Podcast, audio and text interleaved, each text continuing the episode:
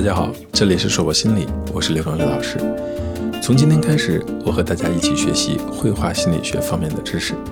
绘画是一种非言语的沟通途径，绘画心理分析是一门能够进入人内心世界的方法。绘画心理分析呢，是用绘画这种方式作为分析师和作画者之间的中介物来进行一种互动。这里的绘画可以是绘画作品，可以是绘画过程，也可以是对绘画作品的描述。这一讲的主题是如何开展绘画心理分析。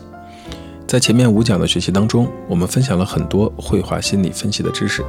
这一讲我们来看看怎么进行绘画心理分析的操作。我们先来讲准备工作。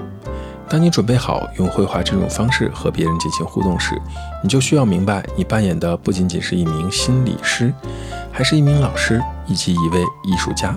我对老师和艺术家这两个角色打了引号，因为在绘画心理分析的过程中，你不是真的绘画老师，而是你要能通过绘画作品去启发作画者思考和内心的成长。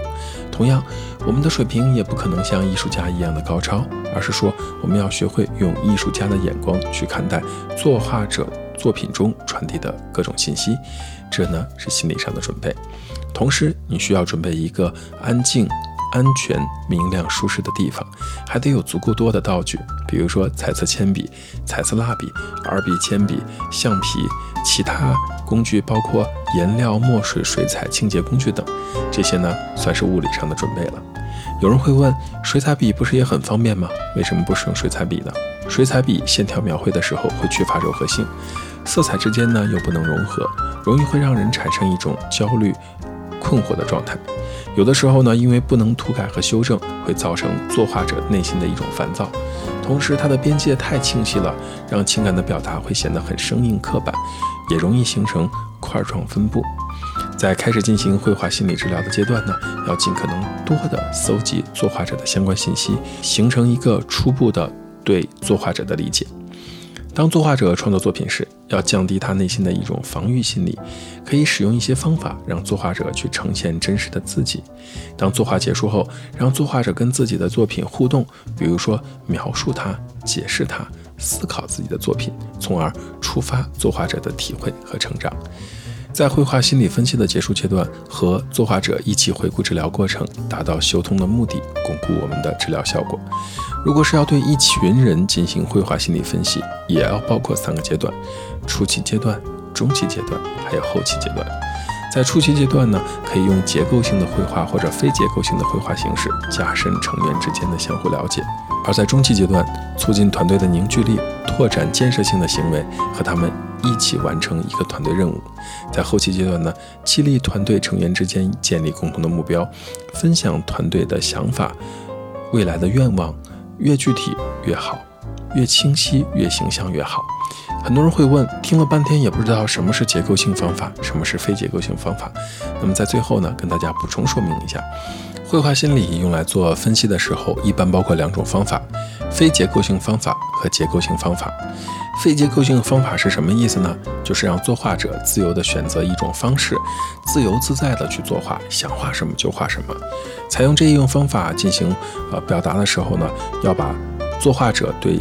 他选择的主题作为一个重要的参考依据，而结构性方法呢是要求作画者按照咨询师的要求进行绘画创作。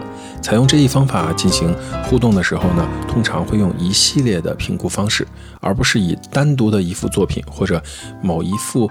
单一类型的作品来进行一个准确的分析。我们通常在课堂上使用的都是结构性的绘画方式。在解释绘画作品的时候呢，应该是用客观的态度去评估作画者的绘画。在解释他的作品的时候，不做过多的引导和介入。不能只通过作画者仅有的绘画资料做出一个呃绝对性的判断，要建立在良好的关系的基础上。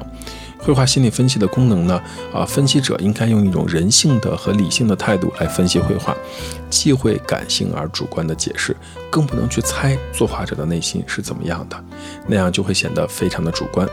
在通过绘画心理分析进行解释的时候，要考虑以下的问题：首先，你认同的心理。咨询或者是心理分析的取向是什么？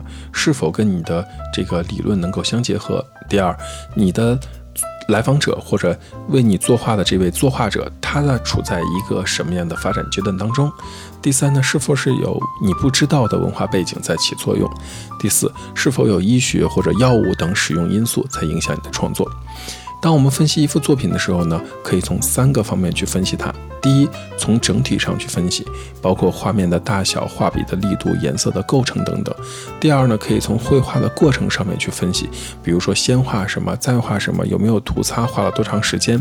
第三个呢，可以从画的内容上分析，包括主题都画了些什么。